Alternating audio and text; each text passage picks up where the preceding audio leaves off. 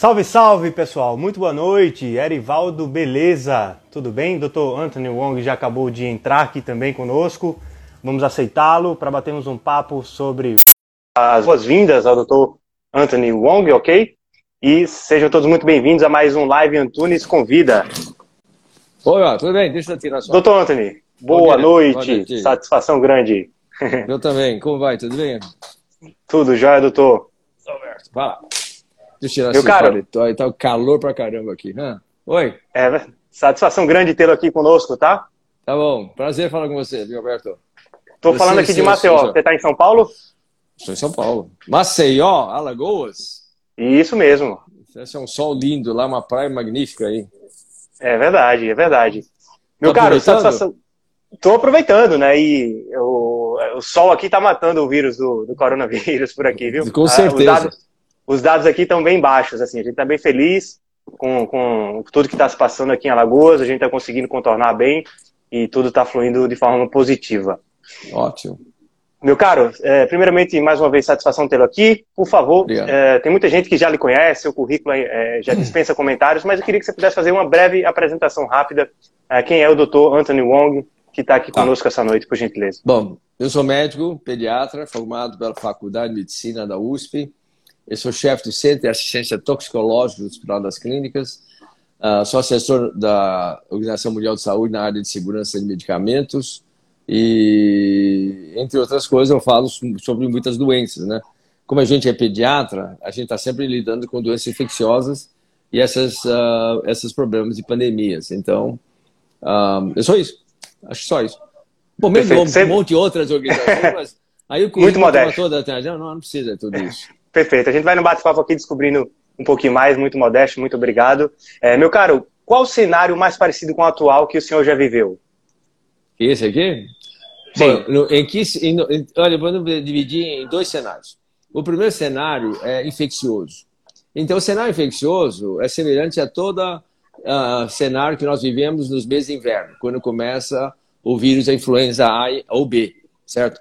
Então, quando chama, começa assim, junho, julho, agosto, setembro, aquele monte de crianças chegando com, com problema de tosse, etc., dor na, aquela febre alta, infelizmente, muitas, muitos velhinhos uh, sucumbindo a essa doença, porque uh, o influenza basicamente dá um problema respiratório, muito catarro, e aí desencadeia um processo, e não só no Brasil, no mundo inteiro.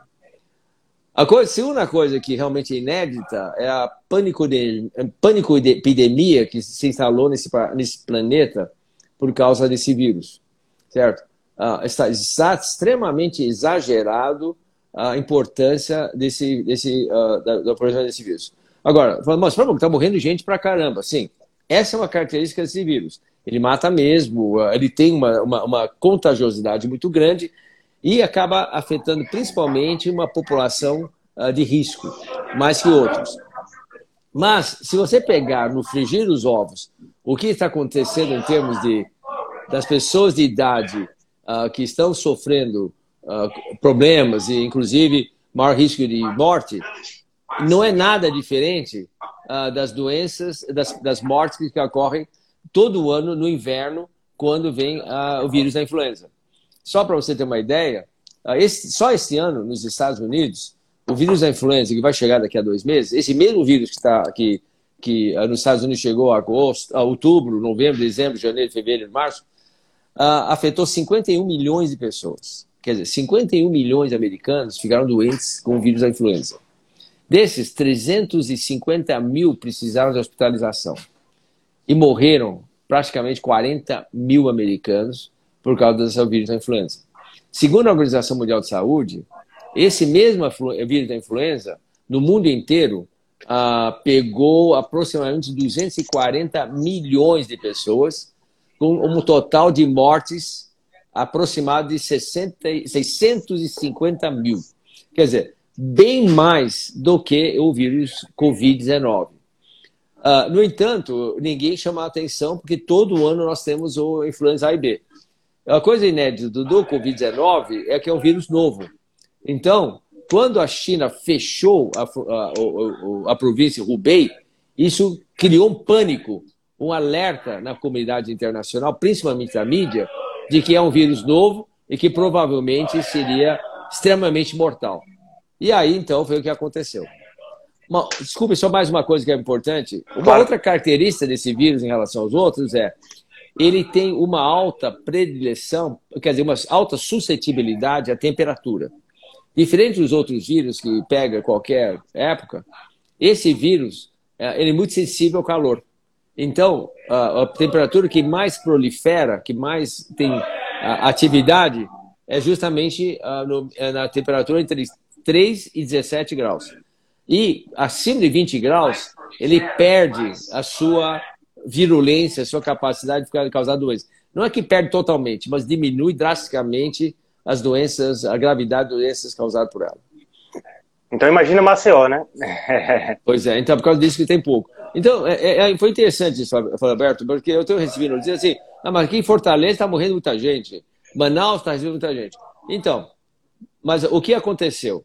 Eu lembro que nós falamos que esse vírus é altamente, esse vírus é altamente contagiosa. Então, o que, o que aconteceu?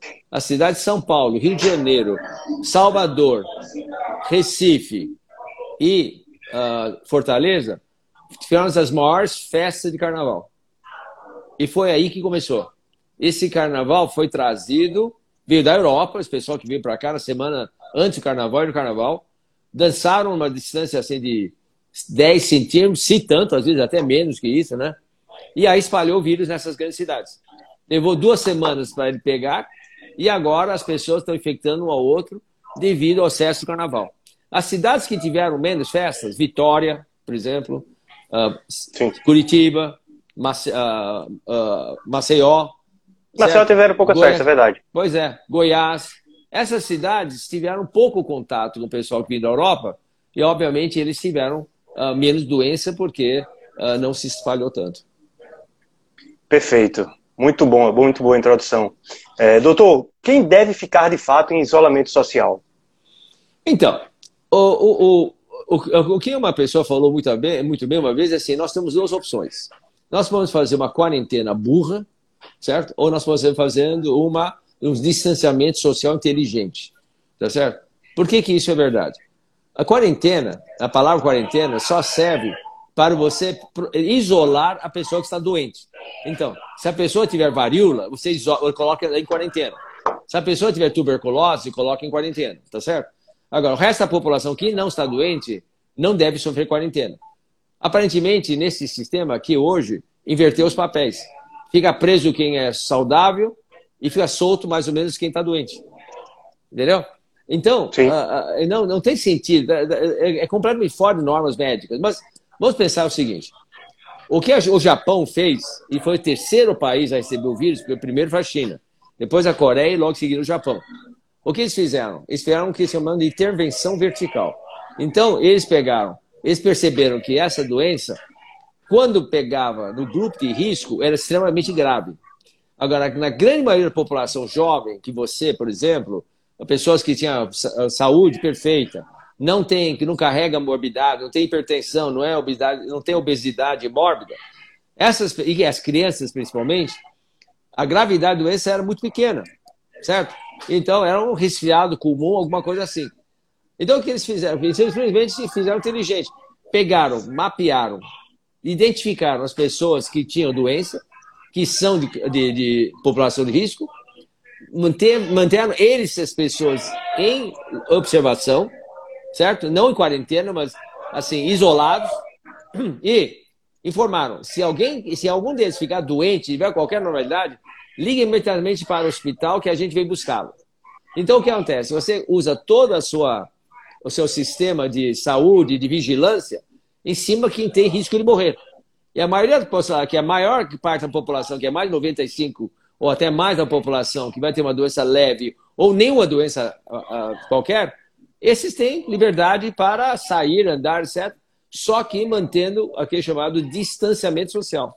Então ele fica a dois metros um do outro, certo? Usa máscara, lava a mão com frequência. E aí pronto. Então essas pessoas vão ter uma doença. E é importante que faça isso, Alberto, porque essas Sim. pessoas que são, vão ter doença leve, eles vão adquirir imunidade, certo? Vão ter anticorpos. Sim. Então, essa adquisição de anticorpos é muito importante. Ele tem que atingir 50% da população. Quando 50% da população já tem imunidade, já tem anticorpos, o vírus não, não consegue mais espalhar. Então, o que acontece? Sim. Você fazendo isolamento é burrice, porque você vai ter sempre uma população que não se expôs. Mais cedo ou mais tarde, eles vão pegar a doença. Então, a única coisa que está fazendo é fazer assim: isolamento, vai, cai, depois lá para frente, outro, outro pulo, e assim mais, frente, mais outro pulo. Por quê? Sempre vai ter uma população que não foi contaminada que vai se expor eventualmente. Então, vai ter um monte de surtos, vamos dizer assim, da doença. Enquanto que se você colocar todo mundo de uma vez, identificar as pessoas suscetíveis, você tem um único pulo, a maior parte da população já fica, já fica imune e acabou.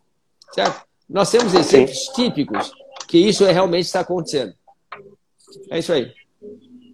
Perfeito, doutor. Muito bom. É, pessoal elogiando muito o seu, o seu ponto de vista e a temática da live de hoje é contraponto e convergência, né? Justamente por isso porque mostra um certo contraponto e a convergência em outros determinados pontos também. Então, eu queria muito que você pudesse falar é, referente a esse contraponto principal, né, no sentido de é, por que a maioria da mídia está fazendo esse alarde todo, por que essa situação atual. Você já explanou isso de forma muito positiva. É. É, e também queria que você falasse o que é que converge com, com, esse, com essa massa do, do que está falando. Qual o contraponto e qual a convergência Bom, nessa perspectiva? Então, nós temos esses dois tipos de isolamento. O isolamento ou intervenção vertical, ou seja, você intervém ah, ah, assim, cirurgicamente naquela população que tem maior risco de sofrer uh, doença e, e, morte. Então você dá, tá, de, de, dá toda essa atenção a esse grupo. Em contrapartida, tá certo? A resto da população que não tem continua produzindo, mantendo hábitos de higiene, distanciamento, etc. Agora, por que a maior parte da população estava usando a primeira isolamento? Primeiro, porque foi tão de repente que a Organização Mundial de Saúde ficou perdida, não sabia o que fazer.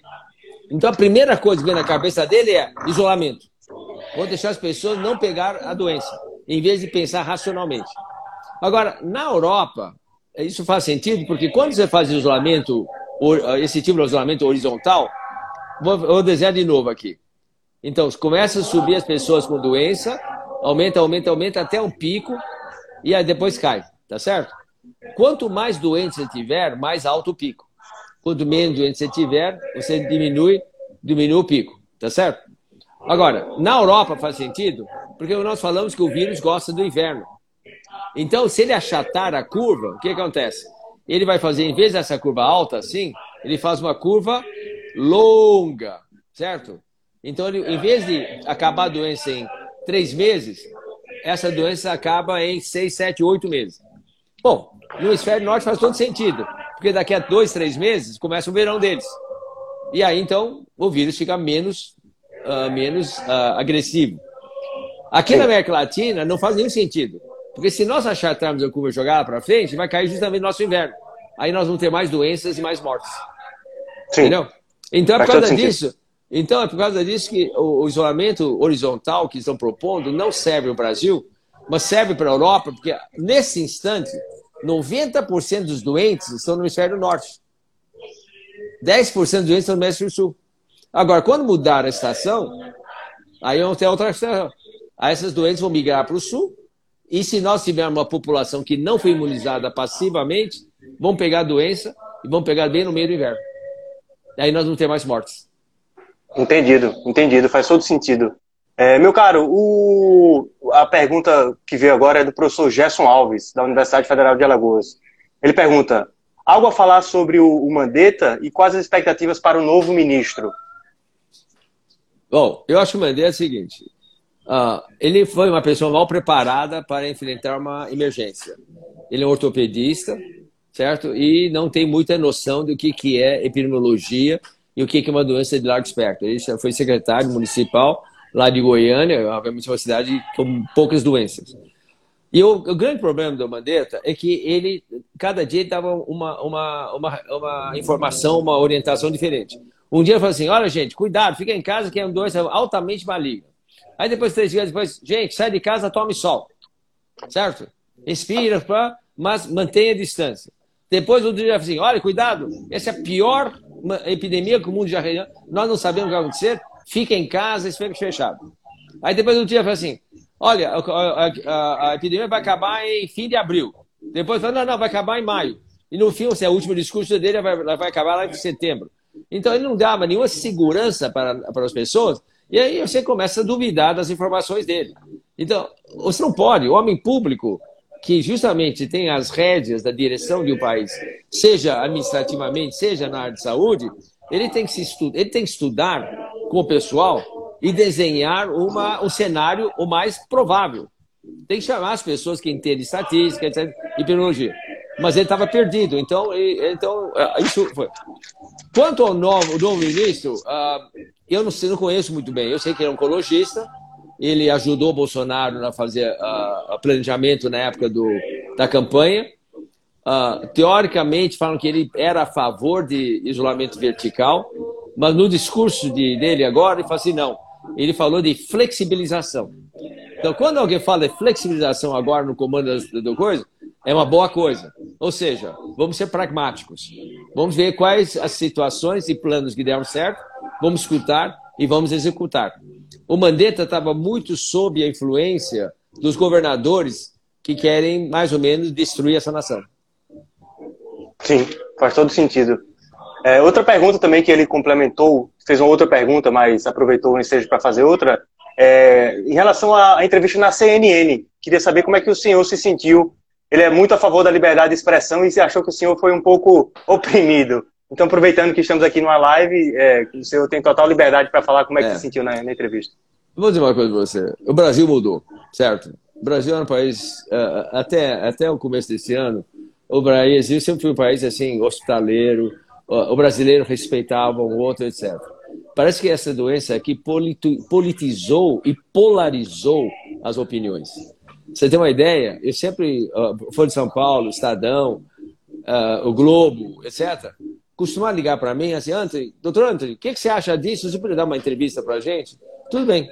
Eu falei, claro, se eu puder ajudar, eu faço isso. Então, corriqueiramente, por um ano, eu fazia seis, sete, seis, sete entrevistas para Globo, uh, dez entrevistas para não sei quem, etc. De repente, agora eu fiquei uh, médico que tinha o mesmo ponto de vista do Bolsonaro. Eu nunca conversei com o Bolsonaro, não sei quem ele é, não sei os filhos dele, nunca falei com ninguém do governo dele, tá certo? Os meus pontos de vista são puramente científicos. Ou seja, analisei o programa do Japão, analisei o programa uh, da Europa, eu conheço a Organização Mundial de Saúde porque eu sou uh, assessor deles na área de segurança de medicamentos, eu sei como eles pensam, certo? E analisei o que aconteceu na Índia, na Austrália, África do Sul, etc. E o que está acontecendo no Brasil é uma análise fria e, e pragmática e científica. Uh, mas era contra o que estão falando. Eles querem destruir o país. Eu quero abrir o país. Eu quero atacar essa, essa doença com instrumentos que ela merece. Quer dizer, não precisa fechar o país. Vamos fazer o que o Japão fez. Ah, mas o Japão é, uma, é um, um, país pequeno. Não é. O, o, o, Brasil é o sexto maior país tem população do mundo. O Japão é a décima primeira. O Japão tem 140, 150 milhões de habitantes numa ilhazinha. Quer dizer, a densidade de população é horrível, é, é, é, é brutal. E o Brasil não, o Brasil tem 25 habitantes por quilômetro quadrado. Ou seja, o nosso distanciamento já é natural. Então, mas lá com aquela densidade populacional, deu certo. Japão até ontem só teve 115 mortes desde janeiro. Eles começaram em janeiro. 115 mortes não é nada. Entende? Por que, que deu certo? As crianças estão na escola. A indústria está funcionando. Meio, meio vapor, mas está. O povo está com liberdade de andar na rua. Pode comer no restaurante. Tem uma perspectiva de vida. E o que, que deu certo? Então, eles fizeram, aplicaram o que chamam de intervenção vertical. Quer dizer, a intervenção, isolamento inteligente. Certo? Enquanto que aqui estão adotando a forma burra que foi na Itália, na Espanha e na França. Adiantou alguma coisa isolamento uh, horizontal na França, na Itália? Quando eles fecharam, aumentaram o número de mortes. Enquanto que, no isolamento certo, em sema duas semanas já devia ter uma, uma diminuição de morte, foi quando tiveram mais mortes. Então tá certo essa fórmula? Não, não serve. E nós temos ainda a vantagem de ter um clima favorável para a disseminação do vírus com a menor uh, prejuízo e dando para a população. Perfeito. Doutor, é, a maioria dos estados estão optando pela questão do isolamento, né? É, qual o ponto de convergência com as medidas da maioria dos estados? O que é que o senhor pode falar referente a isso? Assim? Qual o ponto de convergência uh, no sentido geral do, da maioria das decisões dos estados? Olha, eu acho, eu, obviamente, eu faço parte de uma minoria, uh, e não vou dizer que eu não sou mais inteligente, mais pensante, mas é mais, eu acho mais racional. O, o, o pessoal do, dos estados, eles não estão reagindo de uma forma de análise. Simplesmente, isolamento e fecha. Bom, não tem nenhum planejamento, foi, foi feito de repente, não fala, não fala por quê, não explica por quê, e falando para todo mundo, aterrorizando a população. Certo? Não é assim que governantes fazem. Aliás, não sei se você é pai ou não, mas quando você ensina uma criança, não adianta você ameaçá-lo. Ameaçar uma criança, ele fica em pânico. Ele não escuta, não é verdade? Agora, se você chega para a criança, olha, não faça isso, isso vai fazer mal, isso pode te machucar, o risco é esse. E olha, vamos fazer desse jeito, você ensinando, explicando para a criança, ele obedece.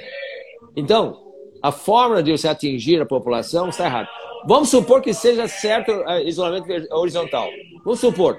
Mas a mensagem que passaram para a população é totalmente antididática, é ameaçadora e só leva à revolta e a não compreensão e, principalmente, desobediência civil. Aqui em São Paulo, cada dia aumenta, duplica o número de carros na rua, apesar disso. Então, agora o Dora, o Dória e o Bruno Covas estão ameaçando prender as pessoas. Que é isso, isso. meu? Então isso é fascista. Isso é fascista. Certo? Você não explicou por quê? Só ameaça. Agora, você não explicou. Ah, não, a mortalidade é muito grande. É mentira. Certo? A mortalidade aqui no Brasil está mal redigida porque nós não temos uma avaliação epidemiológica correta. Perfeito, perfeito. Faz todo sentido, doutor. É, referente à questão de quando tudo isso passar, qual o ponto de vista em relação um pouco mais de comportamental? Como é que a população vai se sobressair e vai voltar à normalidade? Como é que vai ser tudo isso depois desse grande caos que estamos vivendo? Roberto, nós já estamos vivendo a consequência de uma política mal formulada, uma posição mal formulada.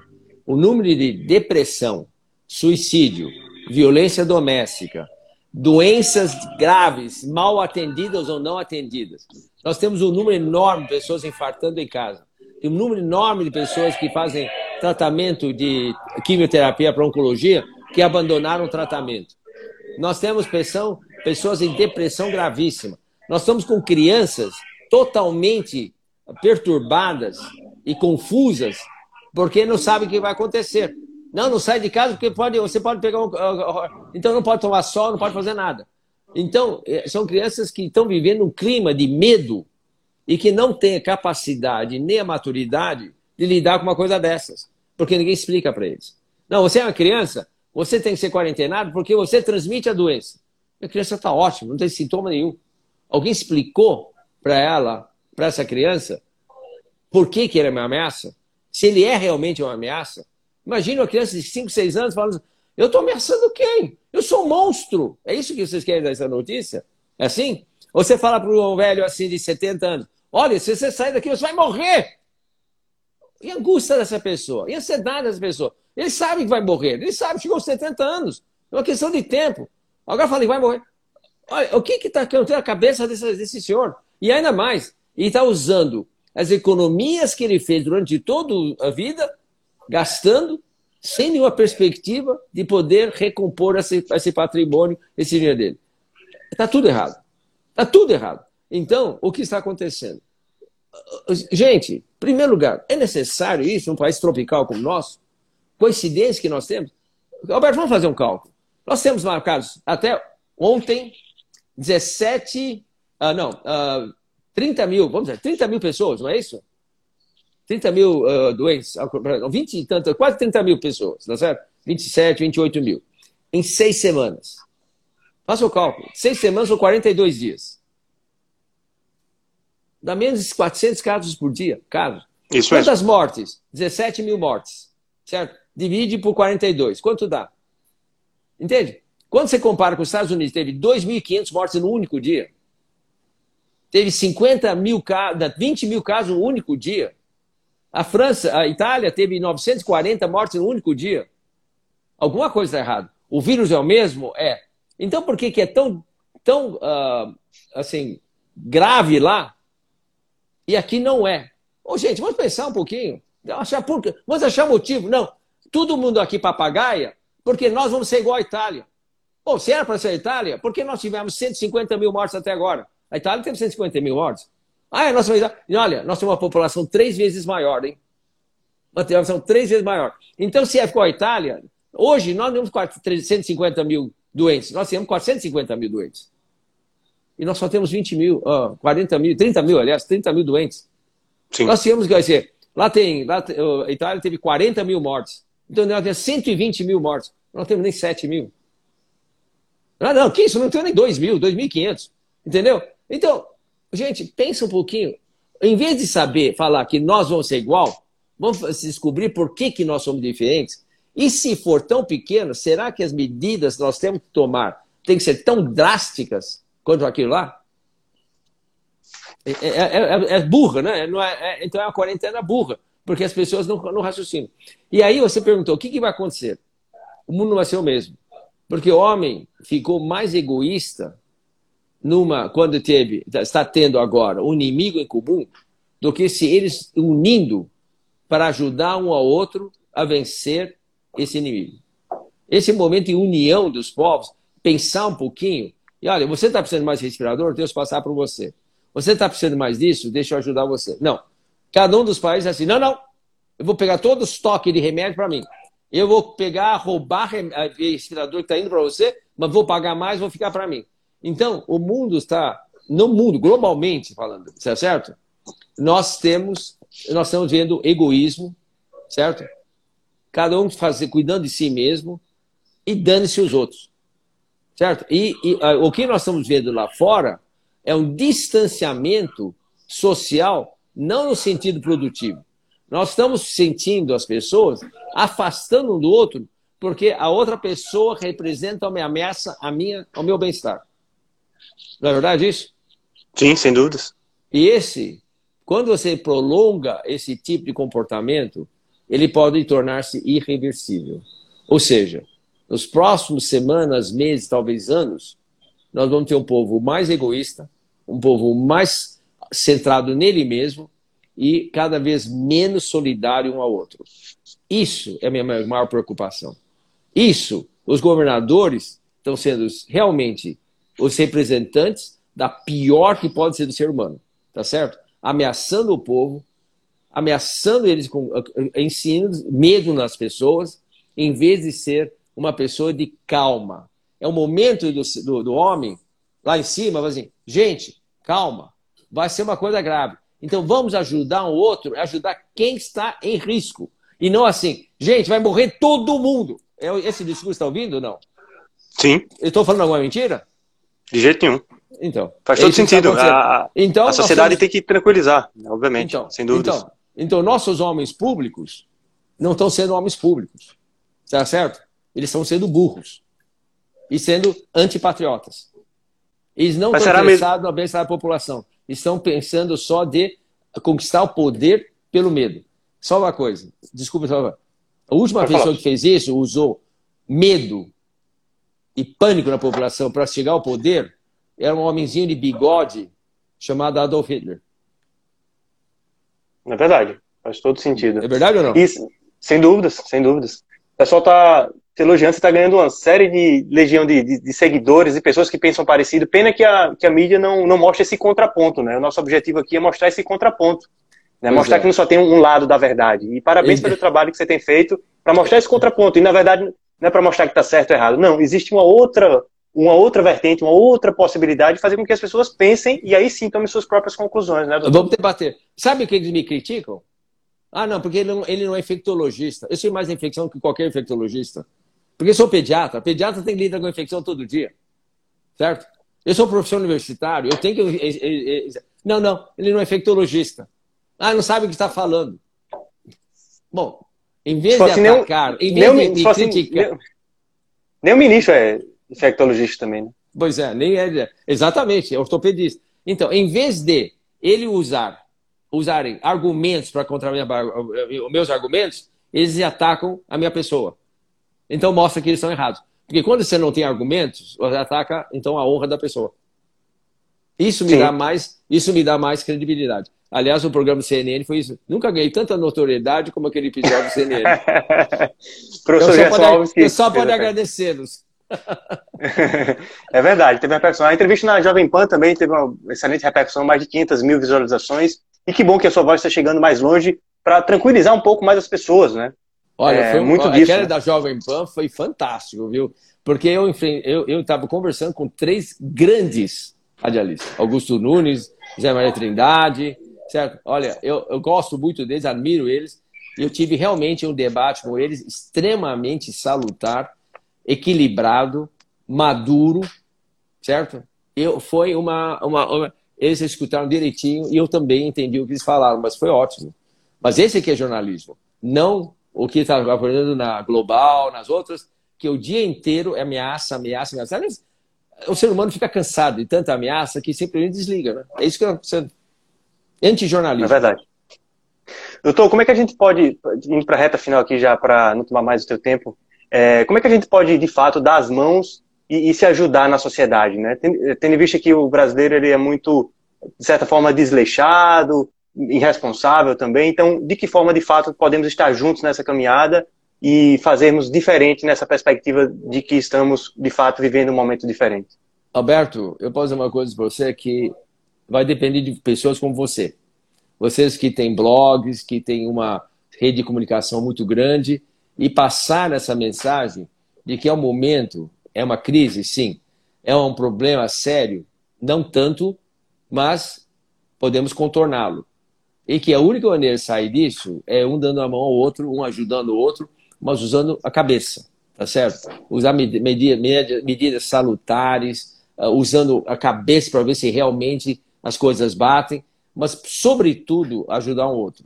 E não su sucumbir a ameaças falsas fake news na realidade, porque são ameaças infundadas, certo? E que trazem desequilíbrio e intranquilidade para a família brasileira.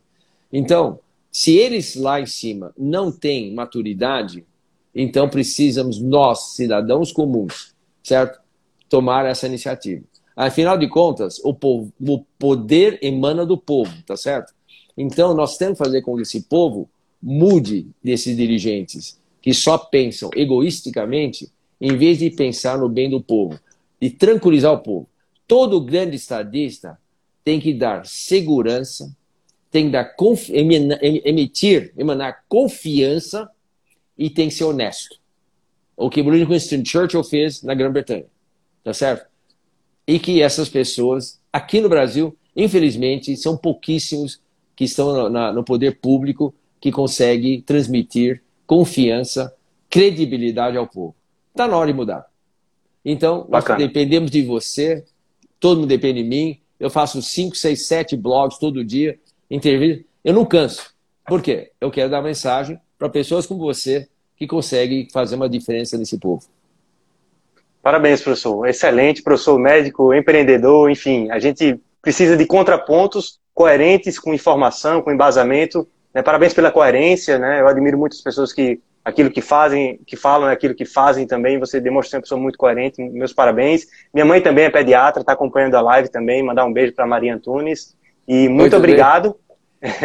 e por fim, tem muita gente perguntando em relação a isso. Então, por fim, a última pergunta, prometo, é esse pico, quando de fato vai ser no Brasil? O que é que você pode falar referente? Muita gente Olha, perguntando. Pergunta do pico, pergunta do pico. Tem muita gente querendo saber disso, nesse cenário que Olha, estamos. na realidade, levando em consideração, quando começou a, a, a, o problema no Brasil, que foi na época do carnaval, até agora, e com, acompanhando a, evolução natural de uma doença, o pico foi a semana passada. Certo? O pico devia ter sido no dia 9, 10, 11 de abril. Uh, pode ter um pouquinho de erro, porque nós não sabemos exatamente quando começou. Então, as, é, o pico seria entre a semana passada e essa semana. Certo? E é, é, é por aí. É, é a evolução normal. É o que aconteceu na Itália, que aconteceu na Espanha. A Espanha e a Itália baixou não por causa do, do, da quarentena. Baixou porque esgotou as seis semanas normais da evolução. Então, acho que eles vão foi a semana passada, na pior das hipóteses, essa semana que é o pico. Daqui para frente, mais seis semanas, é quando deve baixar bastante os casos, de a forma que ele passa a ser uma coisa menos importante. Desde que esse quarentena burra feito por alguns governadores não tenha empurrado isso e, e horizontalizado um pouquinho. Eu acredito que não foi muito eficaz, não. Eu sou otimista nesse ponto, que deve estar sob controle em, em torno de começo dos primeiros, primeiros dias de maio. estou rezando para isso. Vamos à luta. É, meu muito obrigado, professor, doutor empreendedor, grande, é, grande cidadão brasileiro que está fazendo uma grande missão humanitária, está né? Tá trabalhando, está continuando a disseminar essa informação, que chegue em mais mensagens, que as pessoas possam refletir. Então, meu tá muito obrigado a todos que acompanharam também, interagiram, mandaram perguntas, comentaram. Enfim, um forte abraço, professor, que acompanhe os seus próximos trabalhos e divulgue, tá. conta com a gente para divulgar também, né, que a Olha, mensagem chegue cada vez mais. Eu dependo de vocês para divulgar isso cada vez mais. O chinês tem um ditado, solta mais um segundo. Perguntar claro, ao chinês, o que, que você acha da sua importância no mundo? E o chinês fala assim, eu sou apenas uma gota. Hã? Uma gota? Você acha que é tão insignificante assim? Não, mas eu sou uma gota. Se eu cair num balde, a hora que eu caio, eu faço um monte de ondinhas. Ou seja, afetei outras, outras gotas que fizeram um dia comigo. Certo? Agora, se eu tiver vários pingos que pensem igual eu, eu faço uma onda grande.